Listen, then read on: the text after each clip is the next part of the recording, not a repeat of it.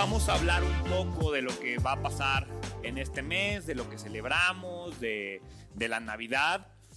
Y había varias cosas en mi cabeza que, que quería platicar con ustedes al respecto. Entonces, hoy vamos a hablar, de hecho, soy bien creativo, y el mensaje del día de hoy se llama Tres temas para esta Navidad. Porque tenía tres cosas que decirles al respecto y tres cosas que, que ya había leído yo en el pasado y que, que quería hacer un mensaje acerca de, acerca de esto.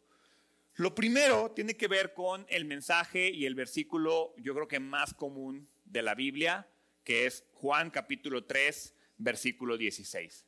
Juan 3, 16 dice en la Reina Valera 1960, porque de tal manera amó Dios al mundo que ha dado a su Hijo unigénito para que todo aquel que en Él cree no se pierda, mas tenga vida eterna. Y fíjense que yo había visto este pasaje y yo había leído este versículo y he escuchado muchísimas predicaciones al respecto de Juan 3:16 basadas en el amor de Dios al mundo. ¿Cómo es que Dios ama a todos por igual, no? También basadas en que Dios entregó a su Hijo unigénito. Eh, también basadas en la parte de que si tú crees en Él, tienes vida eterna. Pero la verdad es que mientras estaba preparando el mensaje, saltó a mi vida, a mi vida, a mi mente, estas tres palabras que dice, dice, para que todo aquel que en Él cree no se pierda. Y me quedé pensando, ¿qué significa que no se pierda. Y entonces ese es el primer mensaje que quiero decirles el día de hoy. Porque en la Navidad, la Navidad, una de las cosas que celebramos es el valor que tú y yo tenemos. La Navidad demuestra nuestra valía, demuestra el valor que tenemos. ¿Y a qué me refiero? ¿Qué sentirían si yo en este momento frente a ustedes les dijera a todos los que están aquí que son y que se encuentran espiritualmente perdidos. ¿Quién de aquí considera que está espiritualmente perdido? ¿Ok? La verdad es que decimos, pues no, voy a la iglesia, ¿no? O sea, pudiéramos considerarlo una ofensa, ¿no? Si yo me acerco con Iván, con Josué, con Saraí, les sabes que estás espiritualmente perdido, y el pastor me va a regañar. ¿Qué hice? Pero no lo es. De hecho, es un gran cumplido, y ahorita se los voy a explicar, el entender y el ser llamado espiritualmente perdido. Porque una cosa es espiritualmente muerto y otra cosa es espiritualmente perdido. Porque lo primero que tenemos que entender es que hay una diferencia, y quiero hacer una diferencia entre perder y extraviar. A veces lo manejamos como sinónimos en la manera en la que, bueno, no creo que muchos de aquí digamos, ay, extravié mis llaves. No, la verdad es que no es una palabra extraviar, no es una palabra que usemos tan, tan comúnmente, pero si extraviamos algo, significa, o el, contexto en el cual lo quiero que lo entendamos, es que es algo que no es importante para nosotros. Por ejemplo, extraviamos calcetines, extraviamos plumas, extraviamos algunas monedas, así extraviamos algún papel, ay, lo perdí, pues quién sabe qué habrá pasado, ¿no? Pero el contexto y la palabra que se usa en Juan 3:16 cuando habla de que no se pierda, quiere decir que es algo que tiene valor.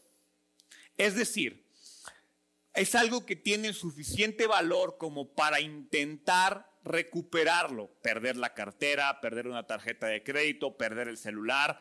Eh, o sea, cuando tú pierdes algo en el contexto que está escrito Juan 3:16, es esa, son esas cosas que cuando las pierdes y te das cuenta que las perdiste, sientes algo yo creo que a todos nos ha pasado ese chin el teléfono.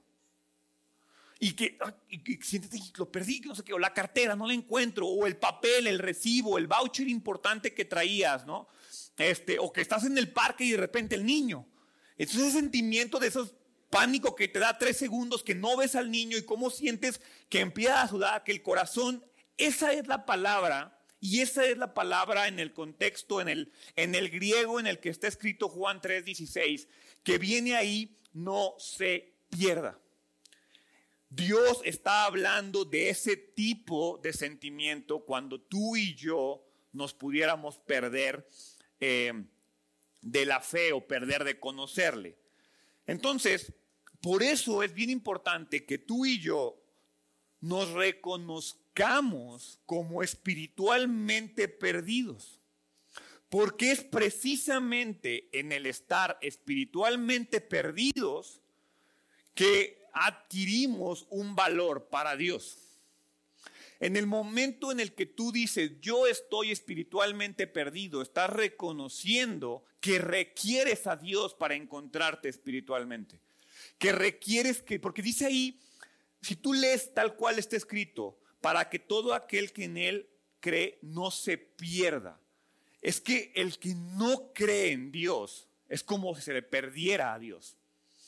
Y la manera en la que Dios te va a encontrar es en el momento en el cual tú le reconoces, es en el momento en el cual tú le buscas. Por eso es bien importante que nos reconozcamos como espiritualmente perdidos, porque las personas solo se pierden cuando vale la pena encontrarlas. Si no, pues, ¿cuándo te has puesto a buscar el calcetín derecho que perdiste? Ya, se perdió, por ahí debe estar debajo de la cama, al rato aparecerá, estará en la lavadora, no sé, en la película de Monster Inc., no sé dónde está el calcetín, pero no te preocupas. Pero cuando pierdes algo importante, ahí es cuando vale la pena buscarlo. Y de eso es de lo que está hablando Juan 3:16. Porque de una manera muy práctica, una obra maestra de un pintor, de un artista, no disminuye su valor cuando se pierde. Al contrario, ¿Qué pasa cuando encuentran una pintura de la época de los nazis? Cuando de repente aparece una pintura que se creía que estaba perdida, un moneto original, no, se vuelve increíblemente valioso. ¿Por qué? Porque estuvo perdido. Entonces, tú y yo adquirimos un valor cuando estamos espiritualmente perdidos. Ahora, no importa, porque cuando tú y yo no estamos conectados con Dios, yo creo que todos hemos pasado por ese momento, es más, podemos estarlo pasando en estos momentos.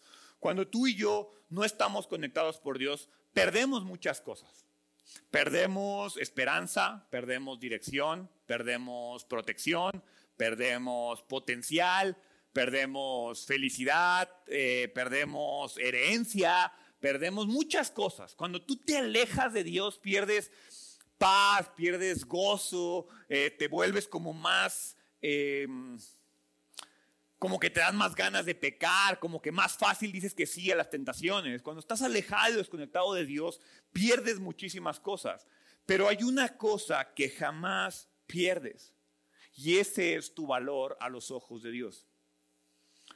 Dios jamás es como cuando tú inviertes en centenarios o cuando tú inviertes en metales preciosos. Esos no pierden su valor. Te dicen, no ganarán mucho, no subirán mucho de valor, pero jamás lo van a perder.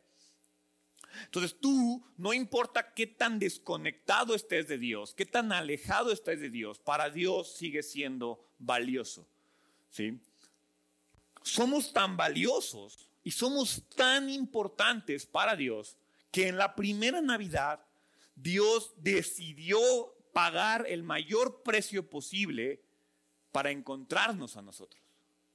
Yo creo que es algo que tú y yo muchas veces no dimensionamos. Ya hablamos con tanta regularidad acerca de la Navidad, ya hablamos con tanta regularidad acerca de, el niño Jesús y el bebé y María y José y los peregrinos y las posadas y ya hablamos con tanta regularidad que no somos capaces de dimensionar, porque quiero que lo volvamos a leer, Juan 3:16.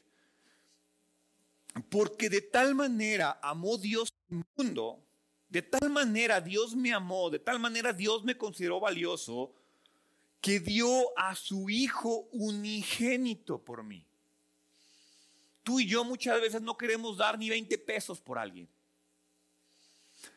Tú y yo no queremos sacrificar un sábado para ir a solearte y aterrarte a un ejido por alguien. Y Dios dio a su Hijo unigénito porque te considera valioso a ti. A ti, de una manera personal. Porque amó al mundo.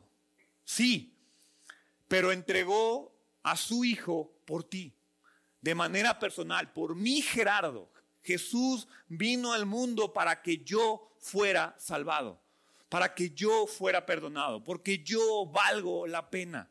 Porque cuando tú vas caminando por la calle y se te cae un peso, ah, sigues avanzando.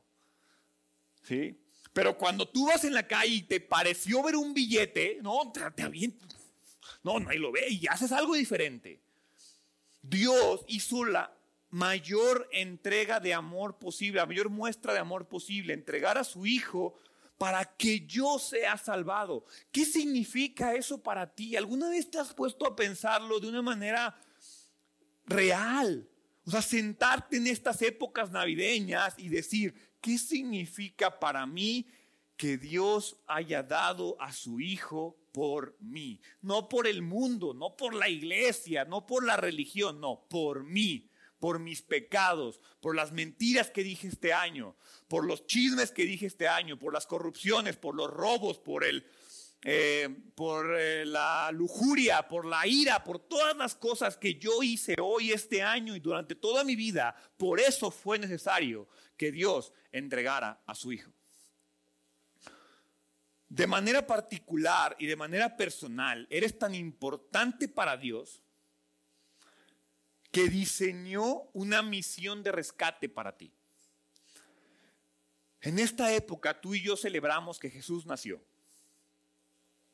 Pero te invito a que de aquí a que lo celebres, de aquí a que pases por todas tus posadas y todas tus fiestas y toda la diversión que va a haber de aquí al 24 y 25 de diciembre, te tomes un tiempo para que tú de manera personal y en familia pienses qué significa para ti.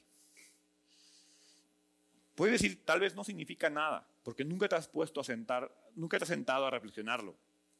¿Qué significa para ti que Jesús nació?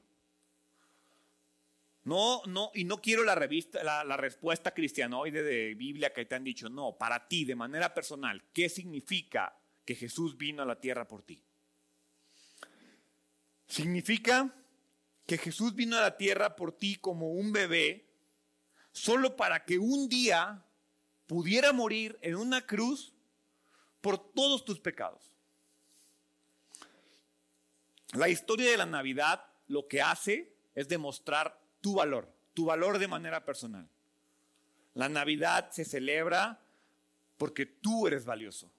La Navidad es festejada porque tú eres valioso.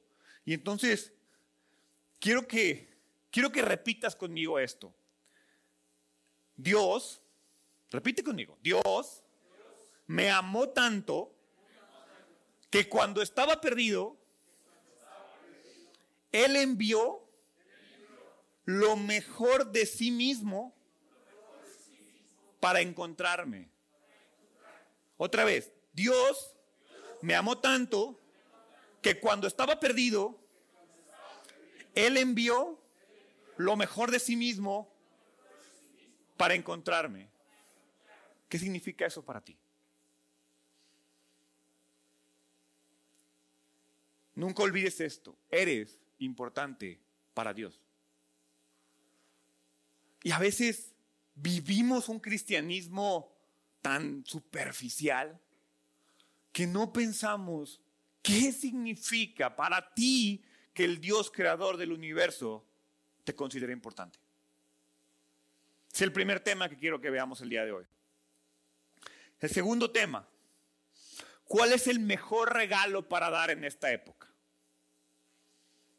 A ver, sugerencias. ¿Cuál es el mejor regalo? Amor. ¿Qué más? Salvación. ¿Qué más? ¿Alguien más? ¿Ya? ¿Amor y salvación? ¿Alguien más? ¿Un carro?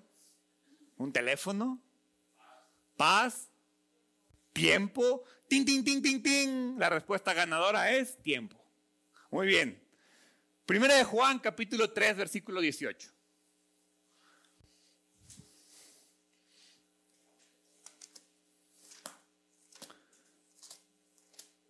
Primera de Juan, capítulo 3, casi al final de la Biblia. Es uno de los que quiero predicar verso a verso, así que chicle y pega.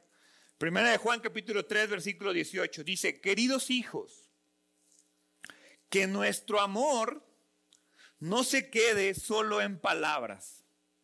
Mostremos la verdad por medio de nuestras acciones es que este año nos llenamos de amor. No, amigo del alma, te quiero tanto, me encantaría que nos viéramos más seguido. Y el siguiente año llegas a lo mismo con la misma persona. Queridos hijos, que nuestro amor no se quede solo en palabras, mostremos la verdad por medio de nuestras acciones. No sabes qué regalar en esta Navidad, no tienes dinero, no te dieron aguinaldo o ya lo debes, regala tiempo. Regala tiempo. El tiempo es el recurso más preciado que tú y yo tenemos. El tiempo es mi vida. Cada vez que yo regalo un minuto de mi vida, le estoy regalando algo que nunca más podré recuperar. ¿Por qué? Porque es el único recurso totalmente limitado. O sea, Steve Jobs no pudo comprar más tiempo para sí mismo. O sea, solo Dios sabe la cantidad de tiempo y la cantidad de vida, la cantidad de minutos que tengo para mí. Solo Dios sabe eso. Y mi teléfono me dice cuántos minutos a la semana le dedico a esta cosa. Veo como a veces no es tan preciado. Porque no importa cuánto te esfuerces, nunca, nunca, jamás vas a poder comprar un solo minuto más de vida. Em, si lo piensas de una manera muy fría y de una manera muy racional, siempre vas a poder conseguir más dinero, siempre robando, vendiendo lo que quieras, vendiendo tu cuerpo. de alguna manera hay formas de conseguir dinero, legales, no legales. Siempre vas a poder conseguir más dinero. Siempre. Nunca vas a poder comprar más tiempo. Jamás. Entonces, bajo esta lógica, cuando tú le das a alguien esa cosa que jamás vas a poder recuperar, le estás dando lo más valioso que tienes. Por eso el tiempo es un regalo invaluable. Por eso es el mejor regalo que tú y yo podemos dar esta Navidad y es el mejor regalo que podemos dar siempre. Porque creo yo, de una manera muy particular, y ya casi a dos años de pandemia, esta situación y este tiempo a mí en lo particular me ha enseñado que las relaciones, que mis amistades, que mi familia, que mi iglesia, siempre debería tener una prioridad en mi vida. Porque no sé cuándo me las van a quitar. Porque no sé en qué momento alguien me va a decir, ya no puedes ver a tu mamá. No sé en qué momento una persona va a entrar al hospital y ya no va a salir. No sé en qué momento voy a poder decirle a alguien que lo amo y tal vez es la última vez que, fue que tuve la oportunidad de verle. Y esto suena muy, a veces radical y muy de película, pero estoy seguro que muchos de los que estamos aquí hemos perdido a alguien en esta pandemia, en ese tiempo, o a lo largo de nuestra vida, por la pandemia, por muchas situaciones. Y estoy seguro que a la vez muchos de aquí nos hemos quedado con el, híjoles, me faltó un poquito más. Pude haber hecho algo más por esa persona. ¿A qué le das prioridad en tu vida? Si yo te pusiera, agarra una libreta y dime, ¿cuáles son tus prioridades en la vida? Dios, tu familia, el dinero, el trabajo, no sé. Cada uno de los que estamos aquí tendrá su propio sistema de valores y tendrá su propio sistema de prioridades. Pero si yo te dijera, asigna tus prioridades y después te dijera, pon tu agenda a un lado y dime si tu administración del tiempo concuerda con lo que dices que son tus prioridades. Porque me gustaría que analizaras esas relaciones que tú consideras importantes. Si yo te preguntara, dime cuáles son tus relaciones más importantes. Me gustaría escuchar frases como mi esposa, eh, mis hijos, mis padres, eh, no sé, tu pareja, tus hijos, tus padres, tus amigos, tu iglesia. Pero si tú decidiste o tú decides que algunas de esas personas son tus relaciones más importantes, lo siguiente que tendrías que preguntarte es cuántas de esas relaciones están hambrientas de tu tiempo. Y cuando digo eso, es, no, yo paso mucho tiempo con mis hijos. Hay una diferencia entre estar con tus hijos y pasar tiempo con tus hijos. Es sumamente diferente. Porque a veces estás con tus hijos en el teléfono. Entonces, quien tiene tu tiempo es el teléfono. Estamos viendo una película. Entonces, quien tiene tu tiempo es la película. Pero ¿cuánto tiempo te dedicas a sentarte a platicar con tus hijos. ¿Cómo estás? ¿Qué tienes? ¿Qué te da miedo? ¿Cuánto tiempo le dedicas a hablar con tu esposa? Y no de los problemas, no del trabajo, no. Oye, mi amor, ¿por qué puedo orar por ti el día de hoy? Oye, mi amor, ¿qué necesitas? Oye, ¿de qué manera puedo hacer tu vida mejor hoy? ¿Hay algo que necesites particularmente de mí? Cada cuando tocas esos temas importantes, porque la vida se nos va. Alguna vez, no me acuerdo si aquí en la iglesia o no, les puse el ejercicio y se los vuelvo a poner. Agarra los últimos 10 años de tu vida.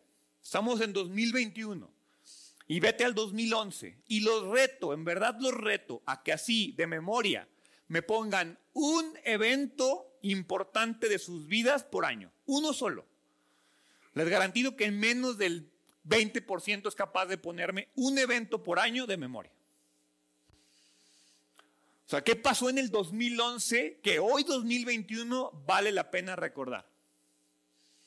Habrá quien se acuerde que se graduó, quien se casó, quien empezó a andar con alguien, quien se comprometió. Pero la verdad es que no nos acordamos. Y sin embargo, piensa lo estresado que vives en el día a día. Y todo el día andas a las carreras porque tienes tantas cosas que hacer. Y esas cosas que tienes que hacer, en 10 años no te vas a acordar.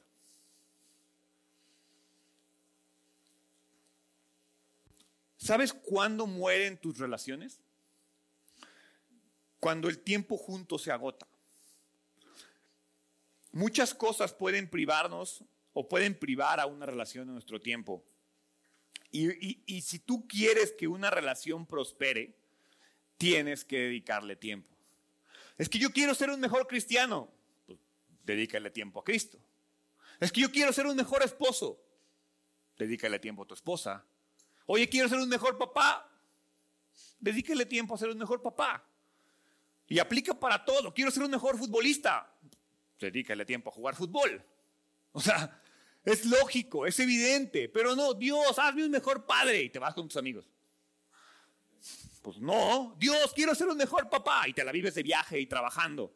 No, trabajo para mi familia. Pues está bien, entonces no le pidas esto, o sea, son cosas diferentes. Porque no estoy diciendo que le asignes la mayor parte de tu tiempo, pero que el tiempo que le asignes y el tiempo que le regales a esas cosas que tú dices que son tus prioridades, sea un tiempo de calidad. El trabajo le puede robar tiempo a una relación. El exceso de actividades le puede robar tiempo a una relación. Los hobbies le pueden robar tiempo a una relación. Incluso la iglesia. Hay gente que se refugia en la iglesia y le roba tiempo a las relaciones. Lo interesante es que en este momento, y quizás estás de acuerdo conmigo, te puedes preguntar, sí, sí, cierto Gerardo, tienes razón en todo lo que estás diciendo, pero ¿qué puedo hacer? ¿Cómo puedo tener más tiempo para mis seres queridos? ¿Cómo puedo invertir más tiempo en las relaciones que yo mismo digo que son mis prioridades? Porque sí, hay gente y los veo a sentir en lo que estoy diciendo, pero a la vez puede estar preguntando, ¿y cómo le hago? Todo el día en las carreras, el trabajo, tengo tantas cosas que hacer. Entonces, lo primero que tienes que preguntarte es, ¿en qué estás usando el tiempo? ¿Eres consciente de en qué estás usando el tiempo? Te invito a que la semana que entra, agarra una agenda y escribe, a ver, de las 7 que me paré a las 8 que me fui a trabajar, ¿qué hice? No, pues me pasé 15 minutos en el baño, vino el teléfono, este, no, pues checa bien tus prioridades y haz una agenda en qué estás usando el tiempo. Y no se vale, no, pues de 8 a 5 trabajo. No, de 8 a 5, ¿qué hiciste en el trabajo? ¿Cuánto tiempo estuviste trabajando? ¿Y cuánto tiempo estuviste haciendo otras cosas?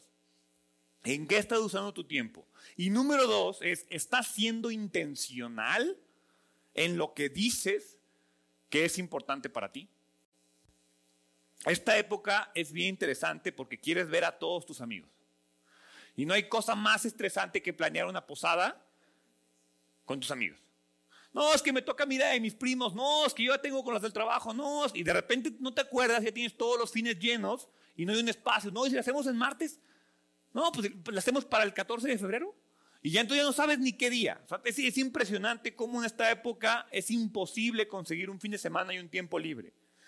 ¿Te ha pasado que quieres planear algo, quieres pasar tu posada y nadie puede? Siempre hay un evento, siempre hay una situación, siempre hay algo que te impide pasar tiempo con los que quieres. Eso no es ser intencional. Porque ser intencional es de qué manera voy a ver a esa persona que quiero ver. ¿De qué manera voy a pasar tiempo con esa persona que yo digo que es importante para mí? Si yo quiero pasar más tiempo con mis hijos, ¿de qué manera lo voy a hacer? ¿Voy a dejar que el día pase y a ver si tengo tiempo? Si yo quiero orar más el día de hoy, voy a ver si me da chance. No te va a dar chance la vida. La vida se va a comer tu tiempo. Pero ¿de qué manera te puedes volver intencional? ¿Qué pasaría si en esta Navidad le bajas el ritmo a tus revoluciones? te detienes un segundo y haces tiempo para las cosas que quieres. Haces tiempo para las cosas que quieres. ¿Qué te parece si de manera intencional le das tiempo a tu familia? De manera intencional. Cuando digo intencional es lo voy a planear. Voy a agarrar teléfono, voy a agarrar mi agenda y de aquí a aquí voy a pasar tiempo con mi familia. ¿Alguna vez has pensado para qué Dios nos dio el recurso del tiempo? Porque, ¿para qué? Piénsalo. ¿Para qué tú crees que Dios te dio tiempo? ¿Para trabajar? ¿Que Dios te dio tiempo para estresarte? ¿Que Dios te dio tiempo para ir al cine? La realidad es que Dios nos dio tiempo porque como todo lo que nos da, espera que le des tiempo a los demás. No es nuestro tiempo. Eso es lo primero que tenemos que entender. Somos administradores del tiempo que Dios te ha regalado. Y entonces, ¿a quién le vas a regalar tú el tiempo que Dios te regaló a ti? Es el segundo tema que quiero platicar. Y el tercer tema, quiero que vayan a 1 de Timoteo capítulo 2, versículo 5. Primera de Timoteo 2.5. La buena noticia de la Navidad. Pues hay un Dios y un mediador que puede reconciliar a la humanidad con Dios y es el hombre Cristo Jesús. La Navidad se trata de buenas noticias, de regalos, de comida, de música, de fiesta, de diversión, de decoraciones. Eh, todo parece increíble, todo parece perfecto, o al menos en las redes sociales ahí se ve.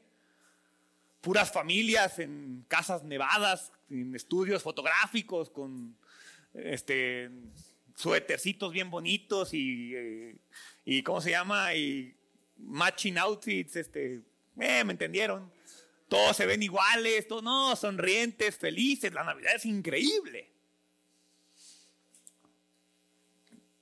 Pero todo esto que aparentamos muchas veces no es lo más importante, porque la Navidad se trata acerca de la buena nueva. ¿Y la buena nueva cuál es? La buena nueva es el amor de Dios.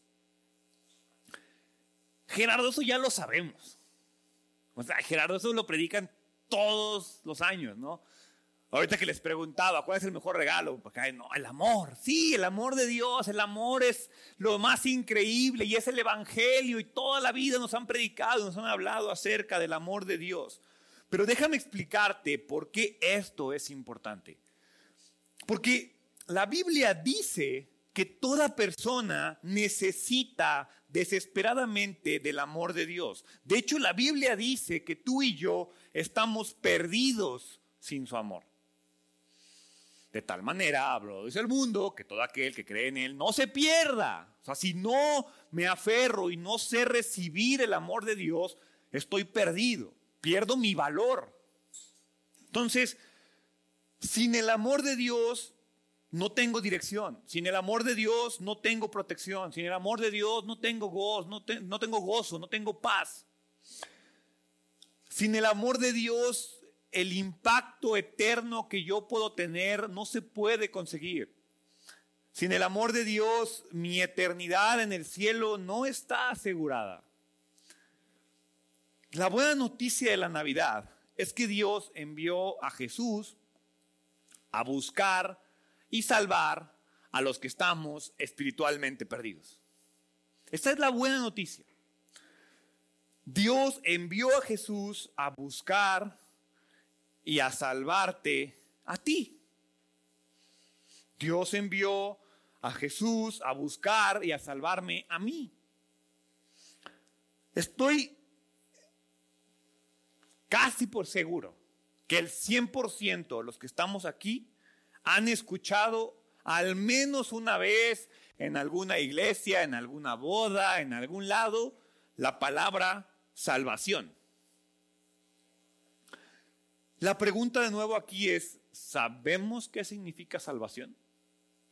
Porque eres salvo, hermano. Sí, amén, gloria a Dios, yo soy salvo. Y esta palabra es como un, es como para mí, y la mejor analogía que se me ocurrió es como un diamante.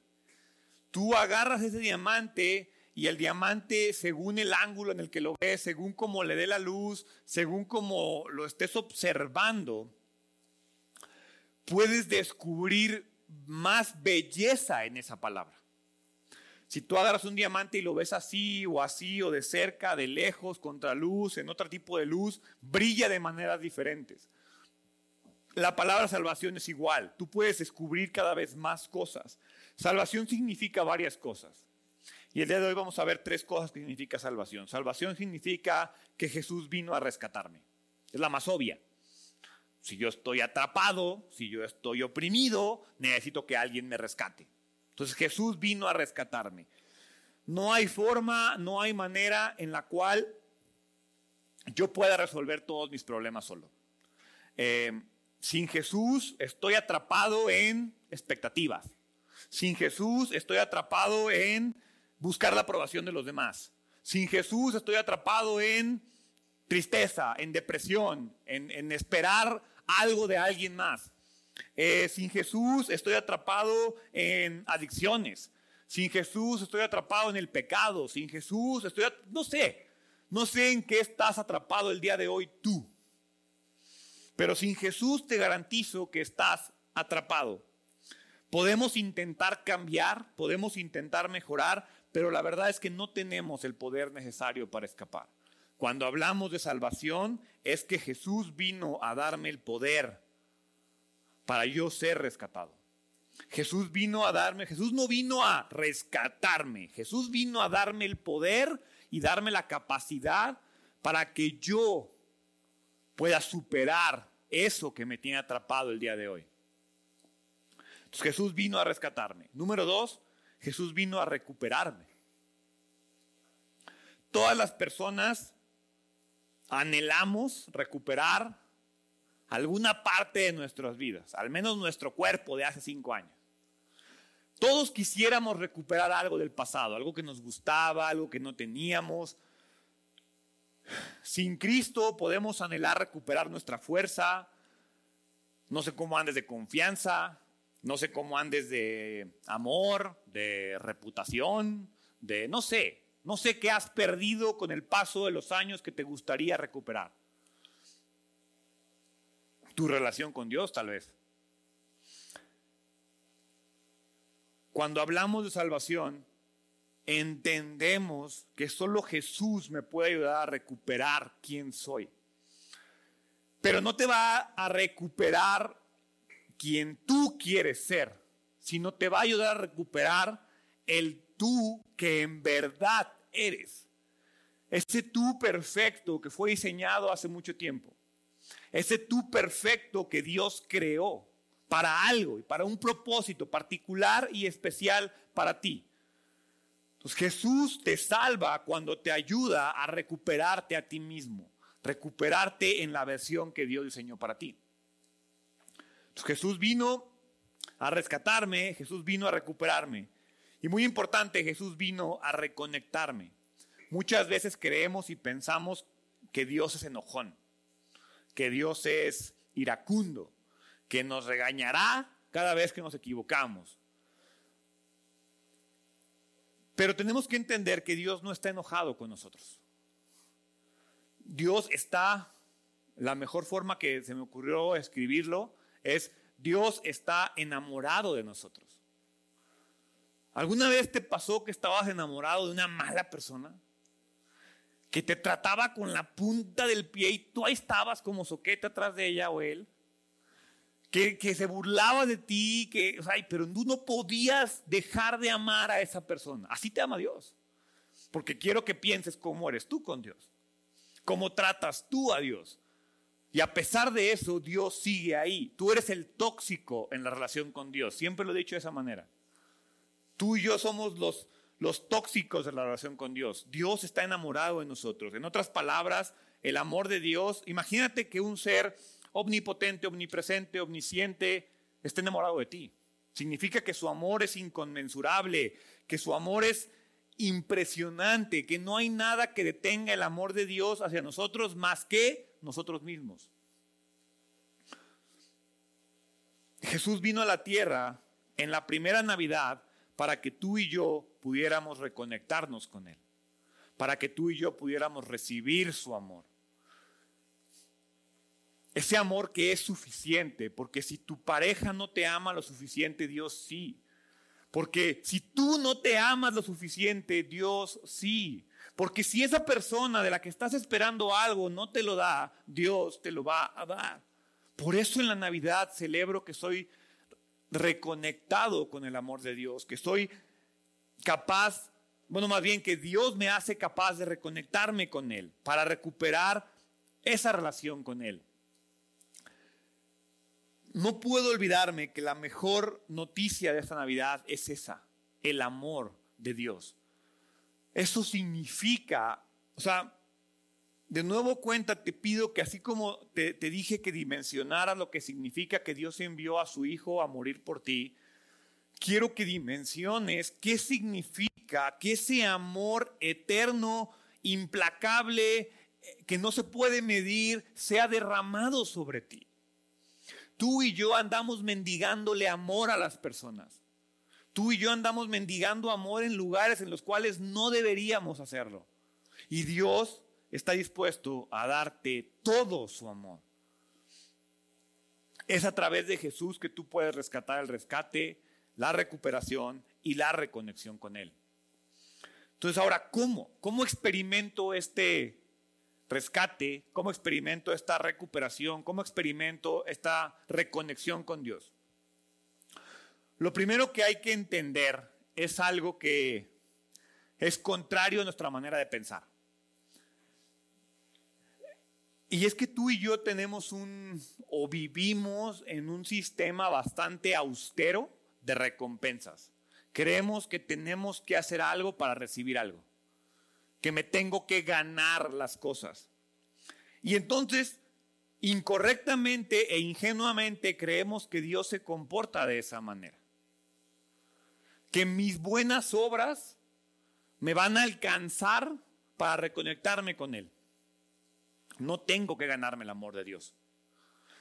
Juan 3:16 lo leímos, dice, de tal manera Dios me amó que hizo las cosas, para que si yo creo soy salvo. Lo que Dios hace ya lo hizo.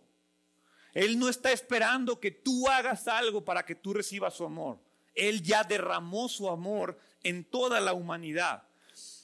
La Biblia dice en Efesios 2, capítulo 8, versículo 9, porque por gracia sois salvos por medio de la fe. Y esto no de vosotros, pues es don de Dios, no por obras, para que nadie se gloríe. Tal vez tú eres de los que no han confiado en Dios o de los que no se han comprometido con Él. O quizás eres de los que ya confían en Dios y de los que ya se comprometieron con Dios, pero solo lo han hecho de palabra y les falta vivirlo. Independientemente del lugar en el que te encuentres en tu relación con Dios, hoy puedes cruzar esa línea. Hoy puedes tomar la decisión de no solo confesar con tu boca, sino de creer en verdad en el corazón que Jesucristo es tu Señor, que Jesucristo es tu Salvador. Porque esta, esta Navidad, si tú un día le quieres explicar a alguien el mensaje de la Navidad de una manera súper, súper, súper sencilla, es muy fácil. Dios nos creó para tener una relación con Él. Punto número uno. Punto número dos. Mi pecado provocó una separación. Punto número tres. Nosotros somos conscientes del problema y por lo tanto tratamos de acercarnos a Dios haciendo buenas obras. ¿Sí? Punto número cuatro. Estas buenas obras no son suficientes, no alcanzan. La separación de nuestro pecado es tan grande que mis buenas obras no son suficientes. Como no son suficientes, estoy destinado a la muerte espiritual. Punto número 5. Dios hizo un puente. Punto número 6. Ese puente es Cristo, el cual pagó por mis pecados. Y punto número 8. Para yo recibir el beneficio es necesario recibir a Cristo. Así de sencillo. Es más, te puedes aprender las palabras claves. Relación, separación, buenas obras, no alcanzan, muerte, puente, pagó recibir a Cristo. Ocho palabras. En ocho palabras resumimos, el mensaje de la Navidad. Dios quiere tener una relación conmigo. Mi pecado provocó una separación. Yo estoy consciente de esa separación, por lo tanto trato de hacer buenas obras. Las buenas obras no alcanzan, por lo tanto estoy destinado a la muerte espiritual. ¿Sí? Eh, el puente, Dios estableció un puente ¿Sí? Número siete, Jesús pagó por mis pecados. Y número ocho, lo único que tengo que hacer es recibir a Cristo. En esa Navidad, lo que hacemos es recibir a Cristo. Pero para poder llegar al punto ocho, es imprescindible que entendamos los otros siete anteriores. Entonces, ¿te has sentido esto? ¿Te has sentido este mensaje? La pregunta que tienes que preguntarte a ti mismo es, ¿en dónde estás tú? Estás en la parte de separación del pecado, estás en la parte de las buenas obras, estás en la parte de la muerte espiritual, estás en la parte en la que ves el puente pero no lo quieres cruzar, estás medio cruzándolo, o tal vez ya lo cruzaste, no sé dónde te encuentres tú. Pero si la pregunta es, o tu respuesta es, me gustaría cruzar ese puente, me gustaría caminar hacia el amor de Cristo, me gustaría caminar hacia el recibir la salvación, te invito a que hagas esta oración conmigo el día de hoy. Entonces, ¿por qué no cierras tus ojos? Y si quieres hacer la oración, la vas haciendo. Y si no, piensa en lo que vas a hacer mañana. Querido Jesús, tú me has prometido que si creo en ti, todo lo que hice mal me será perdonado. Aprenderé el propósito de mi vida y algún día me vas a aceptar en tu hogar eterno en el cielo. confieso mi pecado y creo que tú eres mi Salvador. Confío en ti cuando dices que la salvación viene por gracia, que la salvación viene por fe. Y no por nada lo que yo hago. Te recibo en mi vida como mi Señor y Salvador